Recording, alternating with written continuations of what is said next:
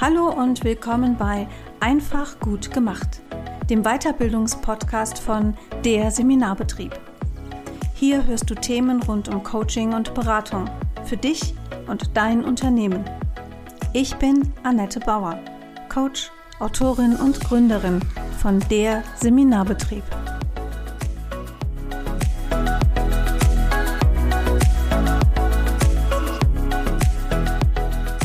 Hallo, liebe Hörerinnen und Hörer im Podcast Einfach gut gemacht. Markenanmeldung. Wenn ich das bei Google eingebe, dann kommen Suchbegriffe. Als erstes Kosten, dann Klassen oder Online, Dauer, Buchen, EU, Anwalt. Und jetzt komme ich auf meinen heutigen Gast. Ich begrüße nämlich ganz herzlich Dr. Alette Balzer. Patentanwältin aus dem hohen Norden. Herzlich willkommen, liebe Alette.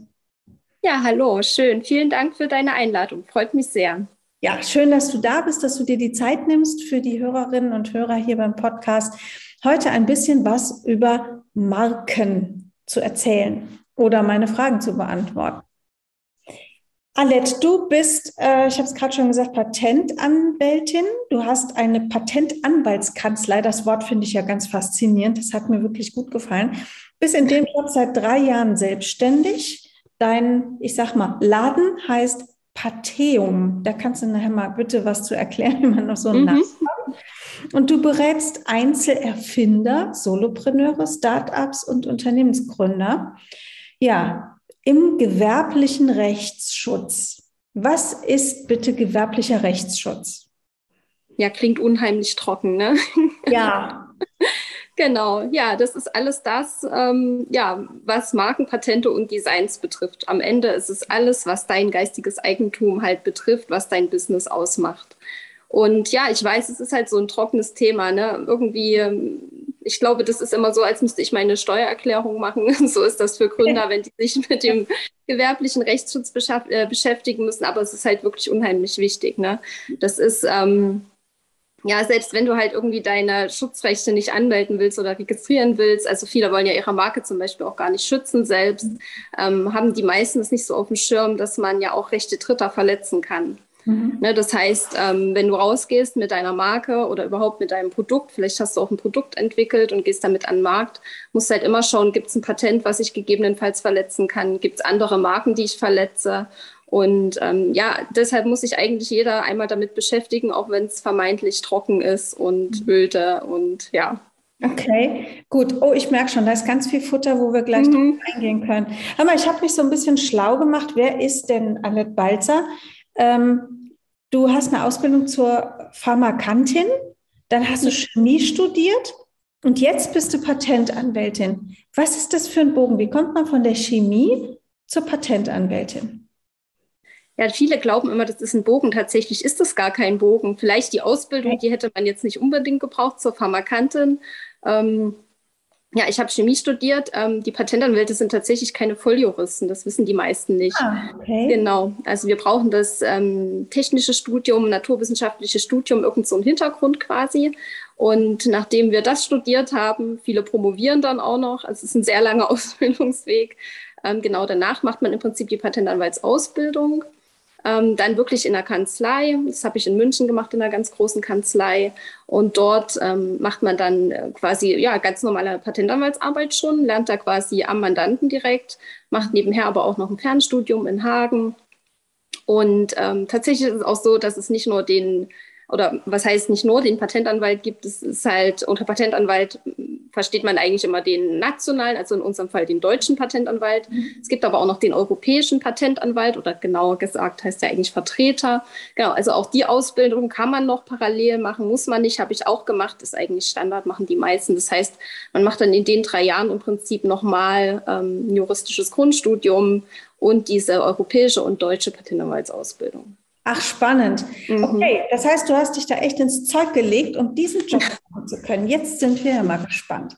Also gerade wir, ich sag mal, wir in der Coaching-Branche, also meine Kolleginnen und Kollegen und ich, wollen in der Regel ja immer eine Marke aufbauen. Ja, das wird uns in der Positionierung erzählt und vor allem über Marketingstrategien nachzudenken und zu sagen, ey, du bist deine Marke, bau deine Marke auf. Wir sind das Gesicht hinter unserer Marke. Das sind so die Ausdrücke, die Sätze, die bei uns so im, im Kopf sind. Und jetzt gibt es ja eine Marke, aber halt auch noch aus dieser anderen Sicht. Ähm, was genau ist es denn, was ich anmelde, wenn ich eine Marke anmelde? Also geht es da um, um Design, um mein, meinen Namen? Es ist ja so ein bisschen, ich glaube, da, darum scheuen auch viele Einzelselbstständige ein bisschen so davor zurück, weil man gar nicht so genau weiß, was melde ich denn da an und warum überhaupt? Ja, tatsächlich unterscheidet sich die Marke jetzt im, im, aus markenrechtlicher Sicht gar nicht so sehr von dem, was du schon gesagt hast. Mhm. Ähm, wenn man es ganz weit runterbrechen will, ist die Marke letztendlich ein Herkunftshinweis auf dein Unternehmen. Und dein Unternehmen steht für eine gewisse Qualität, für gewisse Werte und das ist letztendlich das, was du auch damit schützt. Ähm, und du schützt natürlich auch das davor, dass ähm, andere das nicht nachmachen. Ähm, was jetzt das Thema ähm, Trainer, Coaches betrifft, ähm, die sind ja meist Personenmarken, sagt man immer so schön, ähm, und deswegen der Meinung, dass sie sich damit überhaupt nicht beschäftigen müssen, ja, weil ne, dein Name ist dein Name und man ist eben der Meinung, den kann ich verwenden. Natürlich kann ich den verwenden, aber was schützt man mit der Marke? Die Marke ist immer verknüpft mit äh, gewissen Waren und Dienstleistungen. Also äh, wenn du eine Marke anmeldest, brauchst du einmal die Marke. Was das sein kann, sage ich gleich noch. ähm, und du brauchst halt die Waren und Dienstleistungen, für die sie angemeldet wird. Und das zusammen bestimmt letztendlich deinen Schutzbereich. Okay. Also es kann auch identische Marken zum Beispiel geben, aber in verschiedenen Bereichen. Als Beispiel, ich könnte jetzt einfach, wenn ich dich jetzt frage, woran denkst du bei Mac? Das ist eine ganz einfache Marke, ne? die drei Buchstaben MAC. Fällt dir da spontan was ein? Ja, spontan fällt mir mein Computer ein, der vor ja, mir steht. Genau. Ganz genau, ja. Und tatsächlich ist diese Marke halt auch wirklich für diese technischen Sachen, Computer und so weiter eingetragen. Ja. Aber auch, und das sagen eben andere, wenn ich frage, ähm, für diese Make-up-Firma. Ähm, Vielleicht kennst du die auch. Ja. Genau. Nämlich ist quasi die identische Marke, aber eben für unterschiedliche Waren und Dienstleistungen. Das heißt, darüber wird im Prinzip dein Schutzbereich bestimmt, deiner eingetragenen Marke. Und ähm, wenn der eben weit genug voneinander entfernt ist, kann es sogar identische Marken quasi geben für verschiedene Bereiche, ohne dass die ähm, eine Verwechslungsgefahr hätten. Ach, genau. Ja, sehr halt spannend. Der eine Punkt, vielleicht noch was zum Thema Marke. Was ist das? Ähm, es gibt ja verschiedene Markenformen, ohne jetzt zu sehr ähm, da ins Rechtliche reingehen zu wollen, aber es gibt ja Wortmarken, Wortbildmarken und so weiter. Ähm, weil genau das ist halt immer so dieser Gedanke, ja, mein Logo, das ist ja ein Design. Viele verwechseln auch immer Marke, Design. Ne? Wo ist da die, der Unterschied? Also, wenn du ein Logo hast zum Beispiel, ähm, auf dein Produkt oder für deine Dienstleistung. Ähm, wenn da ein Schriftzug drin ist, dann wäre das im Prinzip deine Marke, also dein, deine Bildmarke oder deine Wortbildmarke oder auch dein Name, also auch dein persönlicher Name ähm, ist im Prinzip deine Marke, weil darunter bietest du deine Waren und Dienstleistungen, deine Coachings zum Beispiel eben an. Ja, es ist ganz spannend. Also ich wäre es oder ich bin selber auch wirklich noch nie auf die Idee gekommen zu sagen, ich lasse Annette Bauer Coaching und Training schützen was würde mir das denn bringen? Man ist ja immer so ein bisschen so eine Kosten-Nutzen-Rechnung. Ne? Mhm. Was würde es mir bringen, wenn ich mich jetzt nach einigen Jahren Selbstständigkeit entscheide, diesen Unternehmensnamen, für den es natürlich auch ein Logo gibt, ähm, schützen zu lassen? Ja, du hast natürlich Namensrechte, aber wie gesagt, würdest mit einer Markeneintragung, würdest du deinen Namen eben mit deinen ähm, Dienstleistungen verknüpfen.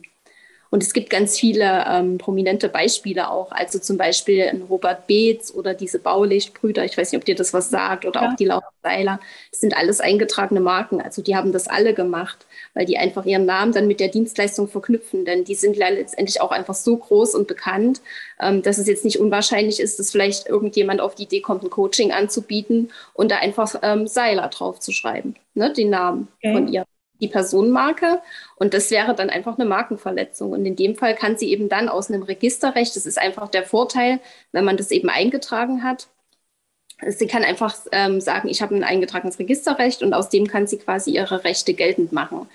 Ähm, da spielt wieder der Anmeldetag eine Rolle. Das ist halt immer der Stichtag, an dem ich quasi die Marke anmelde und spätestens ab da kann ich eben sagen, der Name ist eben untrennlich mit meinen äh, Dienstleistungen verknüpft und spätestens ab da kann ich dann eben sagen, ähm, Mhm. Das ist meine Marke und daraus kann ich ähm, entsprechend dann ja, Rechte herleiten. Das ist ja sehr spannend. Da würde ich gerne nochmal direkt einhaken. Also ich, ich, glaube, Laura ist uns nicht böse, wenn wir, wenn wir ihr Beispiel hier einfach mal nehmen. Also sie heißt ja äh, Laura Marlina Seiler. Ich weiß gar nicht, wie ihr, wie ihr Unternehmen wirklich heißt. Das ist schon mal sehr spannend. Das heißt, mhm. sie hat eine gute Personenmarke aufgebaut. Ähm, und immer wenn jetzt jemand diesen Wortteil, also den Namen Seiler mit Coaching verbindet, könnte sie quasi dagegen vorgehen? Genau, also für eine Verletzung müsste die Marke im Prinzip markenmäßig benutzt werden. So heißt es im Markenrecht, genau. Also wenn ähm, jetzt jemand sagt, ich heiße jetzt auch Laura Seiler zufällig und ich kann, will Laura Seiler Coaching heißen, dann geht das nicht. Dann wird es schwierig, genau. Dann wird es schwierig, dann geht das nicht, weil das wäre dann die markenmäßige Benutzung.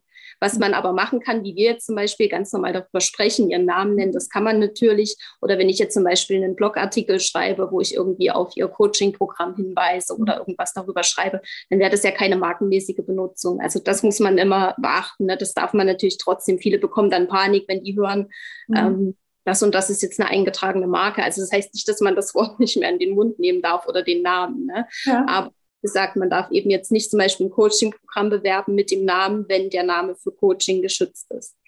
Ah, das wäre ja also dann doch schon spannend für mich. Ja, absolut. Zumal, ich also wenn man mich googelt, es gibt ja schon noch ein paar mehr Annette Bauers. Und es gibt eine Ärztin und ich glaube, es gibt ähm, eine Trainerin irgendwo in Deutschland. Und es gibt auch einen Coach noch mit dem gleichen Namen. Ja. Hm, also auf jeden Fall Sinn. Vielleicht sollte ich ja doch noch mal drüber nachdenken. In der Tat habe ich ja auch schon mal so ein Markenverfahren ähm, durchgemacht. Und was damals für mich nicht so wirklich clever war, was kostet mich das ganze Ding am Ende? Und es ist mir ehrlich gesagt auch bei diesem Online-Verfahren, man kann ja eine Marke auch online anmelden. Mhm. Also ja. man kann das alles irgendwie sich alleine durchwursteln. Ja? Ich glaube, es ja auch irgendwie alleine durchgewurschtelt und es ist am Ende dann auch gut gegangen, denn diese Urkunde kam irgendwann. Sehr ja, gut. Das hat sich in der Tat, also wir haben damals ähm, im Team entschieden, dass wir das Coach Camp, also ich mache noch ein Weiterbildungsbarcamp. An der Stelle mal der kleine Hinweis, liebe Leute, am 4. und 5. Februar ist es wieder soweit. Wir gehen immer noch davon aus, dass wir das Coach Camp in Köln live und in Farbe machen können. Also das Coach Camp, das jetzt mittlerweile dann schon sechs Jahre alt ist, haben wir nach zwei Jahren schützen lassen, also die Marke angemeldet und hatten in der Tat im gleichen Jahr dann, als wir die Markenanmeldung hatten, eine ehemalige Teilnehmerin, die das eins zu eins kopiert hat. Also sogar fast den gleichen Namen, ja. Mhm. Und da haben wir dann nur mal eine nette Mail geschrieben mit, übrigens, das ist als Marke eingetragen. Und zack, weg war die Veranstaltung. Mhm. Also es wirkt dann schon. Ne?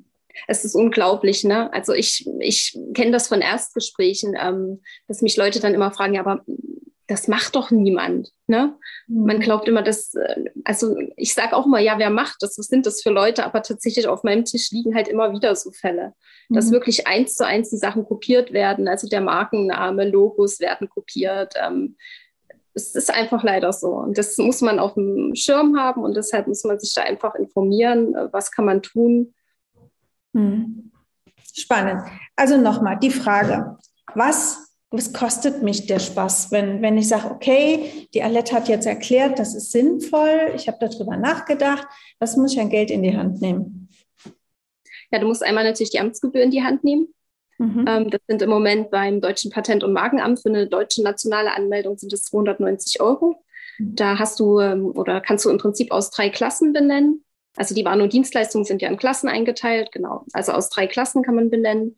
Ähm, wenn du an eine Unionsmarke denkst, gibt es ja auch so regionale Verbände, wo du im Prinzip dann Schutz direkt für die EU erlangen kannst. Okay. Ähm, geht die Anmeldung dann, ähm, ich glaube, das sind im Moment so 900 Euro ungefähr.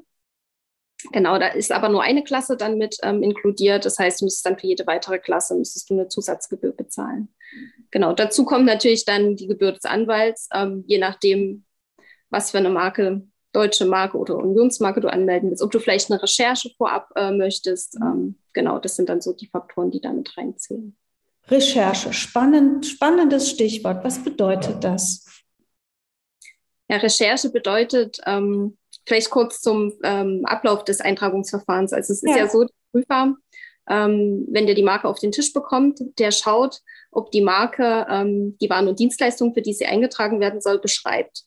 Mhm. Oder ob das einen beschreibenden Bezug gibt. Das heißt, Apple ist das beste Beispiel. Alle, die schon mal mit mir gesprochen haben, kennen das Beispiel schon. Ähm, viele Leute sagen ja auch, so allgemeine Begriffe kann man ja nicht als Marke schützen. Es ist genau. ja aber Apple ein super allgemeiner Begriff, auch wenn es jetzt Englisch ist, aber ein Apfel ist ja ein. Ne? Stimmt, Apfel genau, ist, ähm, Apfel. genau. genau, und da kommt eben jetzt genau dieses äh, mit dem beschreibenden Bezug ähm, ins Spiel. Ähm, für technische Sachen, Handys, Computer und so weiter, ist der Apfel ja nicht beschreibend. Mhm. Wenn du jetzt aber den Apfel für eine Apfelsorte oder vielleicht für einen Obsthandel eintragen möchtest, ah. dann geht das eben nicht. Und das ist genau der Punkt. Das muss man halt beachten und das wissen halt auch viele Selbstanmelder nicht. Dann kommen eben immer die Bescheide und genau, dann muss man halt schauen, ob man noch antworten kann oder ob es halt vielleicht doch wirklich nicht eintragbar ist. Genau. Ja. Ähm, genau, zur Recherche aber zurück. Ähm, ja. Genau, wenn der Prüfer zu dem Entschluss kommt, dass er die Marke halt einträgt, dann wird die Eintragung veröffentlicht. Und dann ist es so, das Markenrecht zieht dann die Widerspruchsfrist vor. Mhm. Weil der Prüfer schaut eben nicht nach älteren Rechten im Register. Genau. So, und dann muss, das wird von offizieller Seite gar nicht überprüft. Nein, das prüft das Amt nicht. Genau. Dafür gibt es die Widerspruchsfrist und jeder Markeninhaber selbst müsste dann im Prinzip ähm, sich melden und müsste sagen, Moment, ich habe hier schon eine Marke eingetragen, die Neuanmeldung kommt meiner Marke zu nah oder es gibt Verwechslungsgefahr und dann wird im Prinzip das Widerspruchsverfahren anlaufen. Mhm. Ähm, Genau, und um halt einschätzen zu können, wie hoch das Risiko ist, gegebenenfalls in so ein Widerspruchsverfahren ähm, zu gelangen, kann man eben vorab recherchieren. Dass man einfach wirklich einmal professionell schaut, was ist schon im Register drin, mhm. ähm, ist das irgendwie ähnlich mit meiner Marke, gibt es vielleicht ähnliche Waren und Dienstleistungen und dann kann man eben auch so strategisch wiederum überlegen, wie melde ich meine Marke vielleicht an. Vielleicht ähm, mache ich dann aus meiner Wortmarke doch eine Wortbildmarke, damit ich mich ausreichend abgrenze und ähm, dann wird vielleicht eine Anmeldung wieder möglich. Okay, also wenn wir mal in meinem Beispiel bleiben, ja, also mein Unternehmen heißt Annette Bauer Coaching und Training. Ähm, wenn es jetzt eine Annette Bauer äh, Coaching und Psychotherapie gäbe, ist jetzt, ist jetzt ausgedacht, mhm. die hätte vor fünf Jahren eine Marke angemeldet, die könnte dann wahrscheinlich sagen, nee, stopp, Moment, die kommt mir zu nah. Ganz genau. Das setzt aber wiederum voraus, dass er auch ihre Marke überwacht. Das ist auch was, was viele nicht wissen, gerade Selbstanmelder. Also das ist im Prinzip der Umkehrschluss von dem, was ich gerade gesagt habe. Wenn du deine Marke angemeldet hast und die ist registriert, müsstest du im Prinzip die Marke auch in die Überwachung nehmen oder du schaust eben selbst regelmäßig ins Register, dass du eben siehst, okay, was wird jetzt eingetragen? Ist das was, was meiner Marke halt ähm, jetzt zu nahe kommt, damit du dann quasi selbst den Widerspruch einlegen könntest gegen die Neueintragung. Mhm. Oh, das klingt nach Arbeit. Genau. Kann man aber auch alles abgeben. Okay. Gut. Ähm, wie, wie wichtig ist eine EU-Eintragung? Oder sagst du, ach, in Deutschland für Einzelunternehmer ist die unrelevant? Ja, wo man letztendlich Schutz benötigt, muss man selbst sehen. Also ähm, ja, wo sitzen deine Kunden, ist immer so eine Frage, die man sich stellen sollte. Ähm, vielleicht auch, wohin liefere ich meine Produkte? Wo lasse ich die vielleicht auch produzieren? Mhm. Ja, das sind so Länder, wo man ebenfalls über Schutz nachdenken sollte. Am Ende muss das jeder für sich wissen. Also viele machen erstmal nationale Anmeldungen, jetzt eben dann meist in Deutschland, wenn die eben starten mit ihrem Business. Das ist bei mir so ganz oft der Fall, dass man dann sagt, okay, ich mache Deutschland. Ähm, oft stellt sich die Frage nach der Dachregion. Da ist mhm. das Problem, dass natürlich mit der Unionsmarke jetzt die Schweiz wieder nicht abgedeckt ist. Dann gibt es noch die, ähm, die internationale Registrierung. Da könnte man über den internationalen Weg gehen, um dann die Schweiz wieder mit zu erreichen. Das sind dann so die Möglichkeiten, die man hat. Mhm. Ja, am Ende ist es natürlich auch gerade, wenn man gründet, einfach eine Kosten, Kosten-Nutzen-Abwägung, ganz mhm. klar. Mhm. Macht es einen großen Unterschied, ob ich in Anführungsstrichen nur eine Dienstleistung oder ob ich auch so haptische Produkte verkaufe. Das macht eigentlich überhaupt keinen Unterschied. Also das kann man über das Waren- und Dienstleistungsverzeichnis, wie gesagt, definieren. Mhm. Und ähm, wo man dann den Schutz braucht, wie gesagt, also vielleicht im Land, wo ich produziere, würde ich sicher darüber nachdenken, die Marke dort mitzuschützen. Ähm, wenn ich EU-weit liefere, sicher auch. Werbung ist immer so eine Frage, wo bewerbe ich, wo biete ich an. Mhm. Dort sollte man den Schutz auf jeden Fall in Betracht ziehen. Also was ich jetzt so raushöre, ist, dass so für den, für den klassischen Coach, klassische Beraterin oder Trainerin, die jetzt, ich sag mal, hauptsächlich in Deutschland arbeitet, vielleicht hin und wieder mal einen Auftrag aus Österreich oder Schweiz oder so bekommt, eigentlich Deutschland so dass äh, der Ort der Wahl wäre auch für eine Markenanmeldung. Sie nickt, liebe Hörerin. ja, das sehe ich genauso. Also dann würde ich auf jeden Fall mich auf Deutschland konzentrieren. Und prinzipiell ist es ja auch so, man kann ähm, auch später noch in anderen Ländern oder in der EU anmelden. Mhm. Also ähm, ohne das jetzt zu sehr ins Detail ähm, zu erklären, aber es gibt das Prioritätsrecht auch im Markenrecht. Das heißt, ich habe da ein halbes Jahr Zeit, um ja, später halt, also wie gesagt, innerhalb von einem halben Jahr noch eine, eine Nachanmeldung zu machen. Ähm, beispielsweise dann in der EU, wo ich quasi diesen Anmeldetag der deutschen Marke bekomme, auch für meine Unionsmarkenanmeldung, weil der Anmeldetag, hatte ich ja schon gesagt, kann im Streitfall eben das Ausschlaggebende sein. Ich kann darauf aber auch verzichten, wenn ich vielleicht in einem halben Jahr merke, ja, mir reicht im Moment noch Deutschland, aber vielleicht dann später nach einem Jahr, zwei Jahren ähm, will ich doch die Unionsmarke, dann kann ich die immer noch anmelden. Natürlich immer unter der Voraussetzung, dass sie nicht gegebenenfalls schon angemeldet wurde von jemand anderem mhm. und dass sie natürlich eintragbar ist. Ja, spannend. Sehr spannend. So, jetzt haben wir schon eine ganze Menge gelernt. Also, es lohnt sich auf jeden Fall. Wir sollten vorher eine Recherche machen oder machen lassen. Ähm, es kostet nicht die Welt. Also man denkt ja oft so, Markenanmeldung, da werde ich jetzt auch noch viel Geld los und kann ich mir das jetzt leisten, so am Anfang ne? oder auch irgendwann später. Also es kostet nicht die Welt. Deutschland reicht. Und eigentlich macht es doch immer Sinn, habe ich das jetzt richtig ausgehört, einfach die Wortbildmarke zu nehmen, weil ein Logo haben wir alle. Ähm, ja, was die Wahl der Markenform betrifft, ähm, prinzipiell kann man das so sagen, dass die Wortmarke vielleicht, wenn man so will, den größten Schutzbereich hat. Weil wenn du eine Wortmarke anmeldest, jetzt zum Beispiel dein Name oder dein Firmenname, dann kannst du den später in jeder gängigen Schriftart und Farbe verwenden. Also er ist dann auch damit geschützt im Prinzip. Du kannst ihn auch in ein Logo einbinden, aber der Name ist immer geschützt. Ähm, wenn du ein Logo anmeldest, wo vielleicht auch dein Name drinsteht, ist es so, dass zumindest erstmal die Marke so geschützt ist wie angemeldet. Also dann eben in Form des Logos mit dem Schriftzug. Okay. Ähm, Wenn es jetzt zu einer Verletzung käme, ist es aber dann wieder die Frage, also das heißt dann immer, die Marke ist geschützt wie angemeldet und in leichter Abwandlung. Da müsste man dann immer schauen, ob es vielleicht dann doch verletzt oder nicht. Beziehungsweise ähm, spielt ja bei der äh, Wahl der Markenform auch mit rein, was ich vorhin schon sagte, ähm, ist die Marke eintragbar.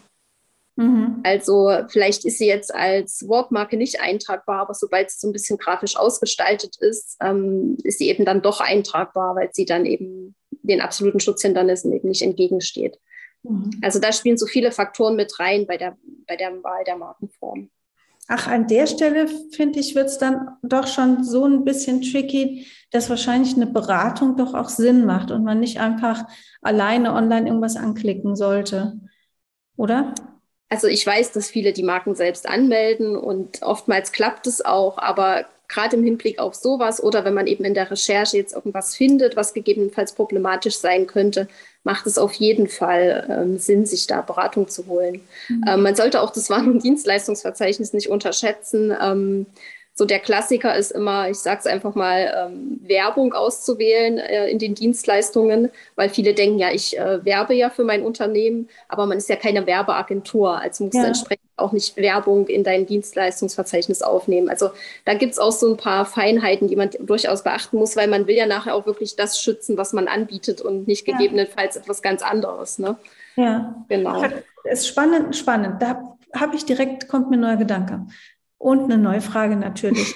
ähm, wenn ich also über dieses Waren- und Dienstleistungsverzeichnis bestimmte Dinge anmelde, die ich mache, dann sind die geschützt. Wenn ich jetzt aber im Laufe der Jahre meine Tätigkeit ausweite und dann kommt irgendwie noch eine neue Dienstleistung dazu, dann ist die nicht mitgeschützt. Genau, dann ist die nicht mitgeschützt und es ist auch so, dass du ähm, später keine hinzufügen kannst. Mhm. Weil es kann ja sein, das wäre jetzt das Beispiel von Mac. Ähm, angenommen, ähm, einer hätte jetzt Mac für diese ähm, dekorative Kosmetik eingetragen, dann hat er diesen Anmeldetag und später trägt dann der andere Mac für die technischen Sachen ein Computer und so weiter. Und jetzt sagt aber der erste Mac-Anmelder der dekorativen Kosmetik, Moment, ich will jetzt technische Sachen nachtragen, dann wird es da wild mit der Kollision und mit den Rechten. Ne? Wer hat jetzt den früheren Anmeldetag und so weiter. Das funktioniert halt nicht. Das heißt, wenn dir später einfällt, ähm, ich möchte jetzt noch was ganz anderes machen, müsstest du die Marke neu anmelden. Also es wäre eine ganz typische Neuanmeldung. Okay. Oder aber du überlegst dir eben bei der Erstanmeldung, ich nehme das schon mal mit dazu.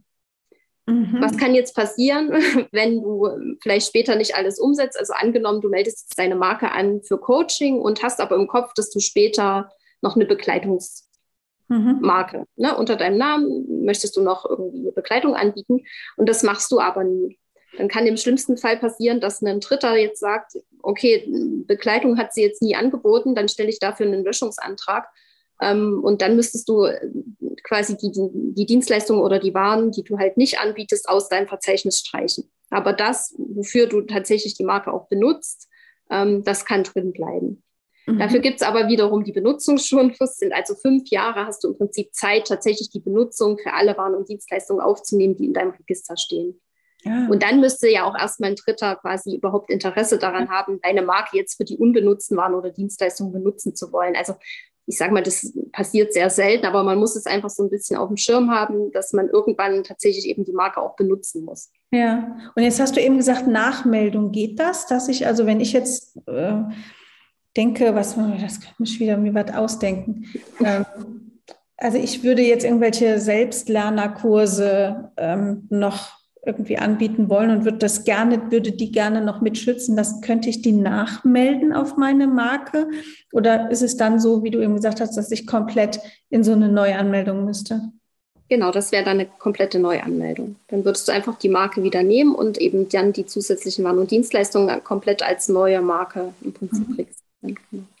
Und dann habe ich dann zwei Urkunden oder wird das dann? Genau, dann hast du zwei Urkunden. Ich glaube, große Firmen haben teilweise auch wesentlich mehr Urkunden, genau. Ja, also immer wieder angemeldet, genau, und immer wieder variiert. Und ja, schön, da könnte man sich ja so eine ganze Markenanmeldungssammlung erstellen. so, jetzt habe ich mal noch eine andere Frage. Wie viel Aufwand ist das alles in allem? Wie lange muss ich denn ansetzen für so einen Prozess? Ähm, also wenn du jetzt mit einem Anwalt, wenn du jetzt zum Beispiel mit mir zusammenarbeitest, dann ähm, geht das relativ zügig. Also gerade wenn du jetzt irgendwie Zeitprobleme hast oder irgendwie ähm, unbedingt möchtest, dass zum Beispiel vor deinem Start das Ganze ähm, angemeldet ist, dann können wir das relativ schnell machen. Also auch innerhalb von ein paar Tagen habe ich tatsächlich schon Marken äh, angemeldet. Das setzt natürlich so ein bisschen voraus, dass du auch erreichbar bist, denn das mhm. funktioniert so, dass ich im Prinzip das Waren- und Dienstleistungsverzeichnis erarbeite, dann schicke ich dir das, dann stimmen wir das ab, ob wirklich alles drin ist, ob wir was streichen, ob irgendwas fehlt, dann würde ich das überarbeiten. Und wenn ich die Sachen aber dann alle habe, dann kann ich im Prinzip zügig anmelden. Ähm, die andere Seite ist dann die Amtsseite, also wie schnell braucht oder ne, wie lange braucht der Prüfer, bis das Ganze dann geprüft und eingetragen ist.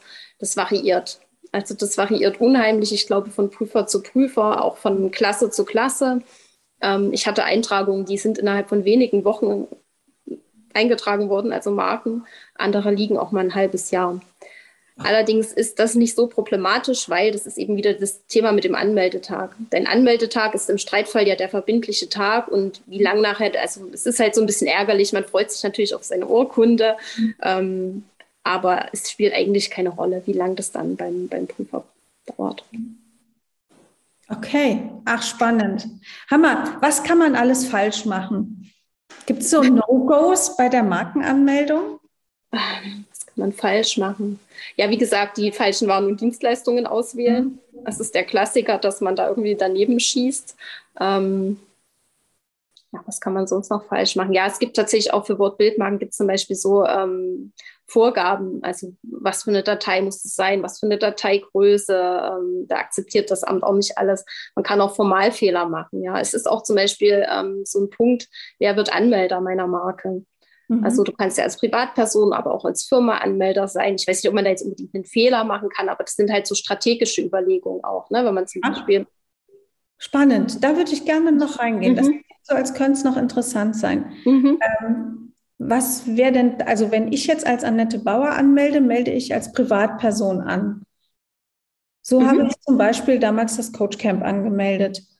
Mhm. Und wenn ich als Annette Bauer Coaching und Training anmelden würde, dann würde ich als Unternehmen. Also was macht denn da den Unterschied dann? Oder welche ja. Auswirkungen hat es unter Umständen? Ja, der Markeninhaber ist ja letztendlich auch der, der die Rechte an der Marke hat. Mhm. Und ähm, es kann dann eine Rolle spielen, angenommen, du hast jetzt ähm, das als Einzelunternehmer gestartet und ähm, kommst jetzt irgendwann dahin, dass du vielleicht eine GmbH mit jemandem gründen willst oder erstmal eine GbR und der andere soll dann deine Marke natürlich mitbenutzen dürfen. Mhm. Dann ist natürlich der Klassiker, ne? irgendwann kommt man vielleicht doch in Konflikt und das Ganze geht auseinander. Dann wird es halt interessant, was passiert halt auch mit Schutzrechten? Was passiert dann mit meiner Marke? Angenommen, man geht wieder auseinander. Ähm, wenn jetzt die Firma Markeninhaber ist, also zum Beispiel die GmbH, dann muss man halt unbedingt in seinem Gesellschaftsvertrag regeln, was passiert im Streitfall äh, mit der Marke. Bleibt die in der GmbH? Ne, möglicherweise kommen neue Gesellschafter hinzu und die darf weiterverwendet werden. Kann natürlich ärgerlich sein, wenn du der ursprüngliche ähm, hm. ja, Entwickler der Idee oder der Marke bist, ne? Und du gehst dann raus, dann bleibt deine Marke gegebenenfalls zurück. Das kann halt attraktiv sein, wenn man zum Beispiel Einzelanmelder ist als Privatperson, dass das auch so bleibt und man aber zum Beispiel dann der GmbH Nutzungsrechte einräumt, mhm. dass die Marke nutzen darf, aber wenn du eben wieder rausgehst, äh, die Marke trotzdem bei dir ist. Mhm. Genau, also das sind so Überlegungen, die man auf jeden Fall treffen sollte.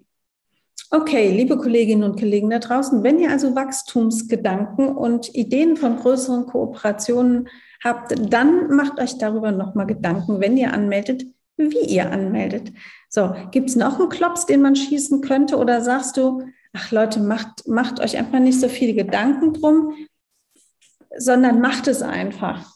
Also bist du so, sagst du, Plädoyer auf jeden Fall machen oder ja, auf jeden Fall machen. Also man sollte sich wirklich nicht zu viele Gedanken machen. Und selbst wenn man sagt, ich probiere das einfach selbst, einfach machen, probieren und es klappt ja auch oftmals. Ne? Oftmals hm, funktioniert das mit der Selbstanmeldung. Und ich meine, im Zweifelsfall hat man die 290 Euro Amtsgebühr als Lehrgeld bezahlt und kann es dann immer noch professionell machen lassen. Mhm. Ähm, vielleicht hat es auch funktioniert und dann ist es auch in Ordnung. Okay, ach, das ist ja mal schön. Guck mal, da sagt eine Fachfrau, ja, probier es ruhig erstmal selber. Und wenn es schief geht, kann es immer noch zu mir kommen.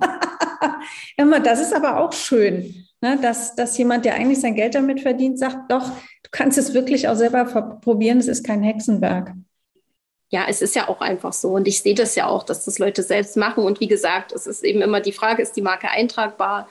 Ähm, ich habe es auch oft, dass die, die Bescheide dann halt auf meinem Tisch liegen. Ne? Also spätestens, wenn dann doch ein, ein Negativbescheid kommt vom Amt, kommen die Leute dann eben jedenfalls zu mir. Und dann sollte man da auch professionell ähm, antworten. Und manchmal können wir es noch retten, manchmal klappt es leider nicht. Mhm. Aber ich habe noch eine Frage, da waren wir jetzt wirklich schon mal, aber ähm, wenn, wenn ich jetzt recherchieren würde, wo genau muss ich recherchieren? Also recherchieren heißt ja dann nicht, ich, ich suche im Internet oder suche ich im Internet nach Namensähnlichkeiten und gucke dann, ob die irgendwo eingetragen sind. Also wenn wir nochmal mein Beispiel nehmen, wo genau würde ich suchen? Äh, tatsächlich einfach beim DPMA, also auf der Seite vom Deutschen Patent- und Markenamt gibt es die Markenrecherche und dort kann man im Prinzip suchen, was ist da schon drin. Aber auch dort ähm, muss man das so ein bisschen mit Vorsicht genießen, wenn man jetzt nicht so mit den markenrechtlichen Augen schaut. Ähm, sicher kann man jetzt schnell sehen, ob da eins zu eins die gleiche Marke eingetragen ist, aber es gibt eben auch den Ähnlichkeitsbegriff im Markenrecht. Das heißt, man muss halt auch so ein bisschen gucken, ähm, gibt es ähnliche Marken mit ähnlichen Waren und Dienstleistungen, die gegebenenfalls verwechseln könnten. Also was ich sagen will, ich sehe das, glaube ich, einfach nochmal mit anderen Augen, als wenn du jetzt recherchierst. Aber sicher für so einen ersten Eindruck kann man das auf jeden Fall machen, dass man da einfach mal seine Marke eingibt und schaut, was kommt da überhaupt oder kommt vielleicht überhaupt nichts. Mhm. Machst du auch nur Recherchen für Leute? Ja, genau. Ah, ja, es kann ja durchaus auch sein, dass tatsächlich ein Treffer kommt, der einfach so prägnant ist, dass wir sagen, das wird nichts. Also gerade bei Gründern, ähm, die ähm, haben ja dann immer noch die Möglichkeit, wenn sie ganz am Anfang stehen, sich dann auch umzubenennen und dann stoppen wir das, machen vielleicht eine neue Recherche und melden eben dann an. Genau. Ach ja, spannend. Das ist doch schon mal ein guter Hinweis. Also man kann dich auch in der Tat erstmal für die Recherche buchen mhm. und dann, dann, gucken, ob man alleine irgendwie weiterkommt. Genau. Es ist spannend. Also so ein trockenes Thema und trotzdem ist es irgendwie spannend. Okay, was haben wir gelernt? Es lohnt sich auf jeden Fall. Wir sollten alle auch als EinzelunternehmerInnen, auch in der Coaching-Branche gucken, dass wir unsere Marke ja anmelden, um im Grunde ja wirklich uns und unser Business zu schützen. Was könnte uns denn im schlimmsten Fall passieren, wenn wir es nicht machen? Ja, der allerschlimmste Fall ist halt die Abmahnung. Die kann gegebenenfalls kommen. Also wenn ich jetzt an den Start gehe mit einer Marke, die es eben wirklich für meine Waren und Dienstleistungen schon gibt und die gebraucht wird, ähm, ist es im Normalfall so, dass der andere erstmal eine Berechtigungsanfrage schickt ähm, und sagt, hier ist meine Marke, du verletzt die. Ähm, ja, und dann im zweiten Schritt eben dann wirklich die Abmahnung mit Unterlassungserklärung ist natürlich dann auf jeden Fall mit einer Gebühr belegt. Ähm, genau. Dann wird es teuer dann wird es definitiv teuer, ja, und es ist ja auch einfach zeit- und nervenaufreibend. Also ich sage immer, dann soll man lieber vorher das Geld in die Hand nehmen. Das ist wesentlich günstiger, als wenn man dann die Abmahnung bekommt. Es zieht ja dann auch ähm, einiges nach sich. Ne? Man muss, muss sich ja im schlimmsten Fall umbranden einfach. Und mhm. ja. Ja, das stimmt. Wenn man sich dann überlegt, was alles dranhängt, also ich muss den Namen irgendwie nochmal mhm. da was überlegen. Ich kann eventuell mein Logo in die Tonne kloppen, muss vielleicht Farben irgendwie verändern, weil es da Ähnlichkeit genau. gibt oder, oder, oder. Dann habe ich schon wieder einen Designer im Boot und dann ist echt richtig mhm. cool am Start. Ach, gut. Also, ihr Lieben da draußen, wir haben es jetzt gehört, wir haben es gelernt. Wir gucken uns das alle mal an und wenn wir eine Recherche brauchen, dann gehen wir zur Alette und wenn wir irgendwie sagen, ach, ich möchte mit dem ganzen Kram gar nichts irgendwie zu tun haben, dann lassen wir die das einfach komplett machen. Oder natürlich auch irgendeinen anderen Patentanwalt, Anwältin. Aber jetzt haben wir die Alette hier schon so nett kennengelernt im Podcast. Ähm, ja, da finde ich immer, ähm, so ein, mal die Stimme gehört zu haben und mal zu wissen, ah, da gibt es einen Ansprechpartner, ist einfach echt toll. Und es gibt natürlich auch nette Leute, die trockene Dinge machen. Scheinbar trockene Dinge. Liebe Annette, ich habe im, im Podcast auch immer noch drei Fragen, die ich allen meinen Gästen stelle. Ja? Die stelle ich jetzt auch dir. Okay. dich überraschen lassen. Ähm, wir sind ja hier in einem Weiterbildungspodcast und deshalb stelle ich immer die Frage, was ist denn deine aktuelle Weiterbildung? Man bildet sich doch bestimmt auch als Anwältin weiter, oder? Oder deine letzte Weiterbildung? Also wann hast du das letzte Mal? Jetzt müssen wir das äh, sogar aus berufsrechtlichen Gründen. Also das ist so, sogar vorgeschrieben. Aber ich beschäftige mich gerade noch mit was ganz anderem. Und zwar habe ich mir jetzt einen Online-Kurs gekauft, meinen allerersten Online-Kurs. Ähm, und da geht es um Ads schalten, Facebook, Ach. Instagram-Ads. Und es ist okay. ein super, also ich finde, es ist super spannend. Andere würden es wieder als trocken bezeichnen, aber das ist gerade meine aktuelle Weiterbildung, genau. Ach, cool. Ja, stimmt. Du bist ja auch Unternehmerin, Einzel bist du Einzelunternehmerin? Mhm, ja. Das heißt, du hast deine Anwaltskanzlei auch ganz alleine. Da gibt es jetzt nicht noch drei andere Anwälte. Nein, also ich bin ganz allein und möchte es eigentlich auch bleiben. Das ist immer mhm. wieder ein Thema. Ähm, Habe ich gerade vor einer Woche wieder ein Gespräch geführt zu. Ähm, genau, aber ich bin im Moment alleine. Ähm, ich habe noch ähm, Anwälte, mit denen ich ähm, teilweise zusammenarbeite, wenn es jetzt zum Beispiel mal um Patent geht und einfach fachlich nicht so gut passt. Ich habe ja den chemischen Hintergrund. Mhm. Wenn da vielleicht jetzt irgendwas Elektrotechnisches kommt oder so, dann habe ich da Anwälte, die mich dann unterstützen und auch umgekehrt. Aber prinzipiell jetzt so bin ich erstmal alleine. Genau. Ja, cool. Oh, dann wünsche ich dir ganz viel Spaß mit den, mit den Apps. Mhm. Sehr cool. Ja, und so Selbstlerner ist ja auch immer, da muss man echt Disziplin aufbringen, ne? Und dann da am mhm. Ball bleiben. Also wir drücken dir die Daumen. Ja. so, dann, ich vertrete ja die These, Lesen bildet. Was liest du zurzeit? Gibt es Fachliteratur, die du liest und liest du auch, liest die private Alette auch was?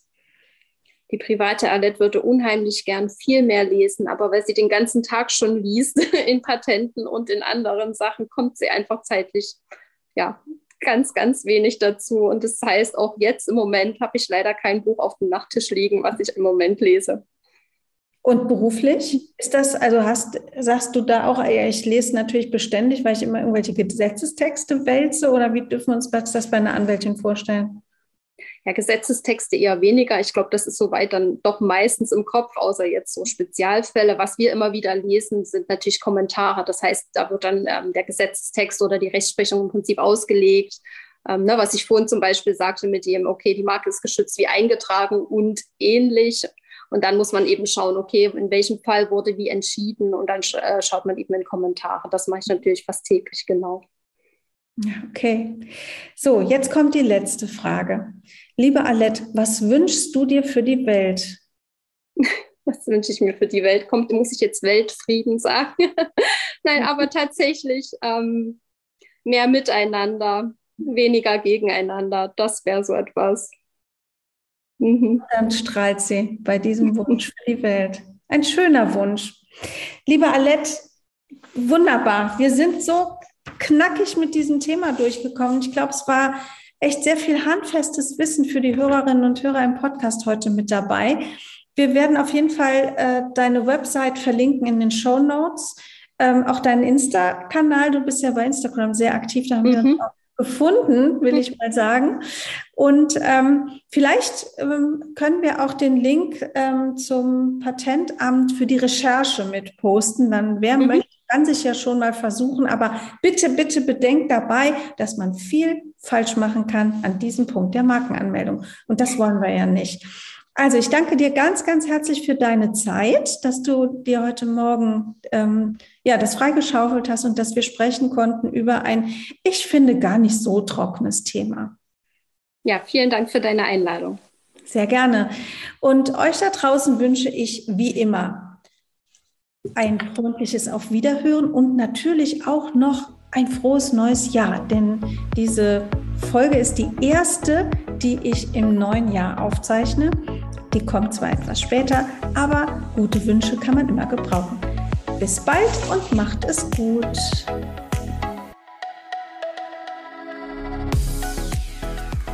Das war einfach gut gemacht. Der Weiterbildungspodcast von der Seminarbetrieb. Infos zu allen Seminaren findet ihr auf www.derseminarbetrieb.de. Ich sage bis bald und lasst es euch gut gehen. Eure Annette Bauer.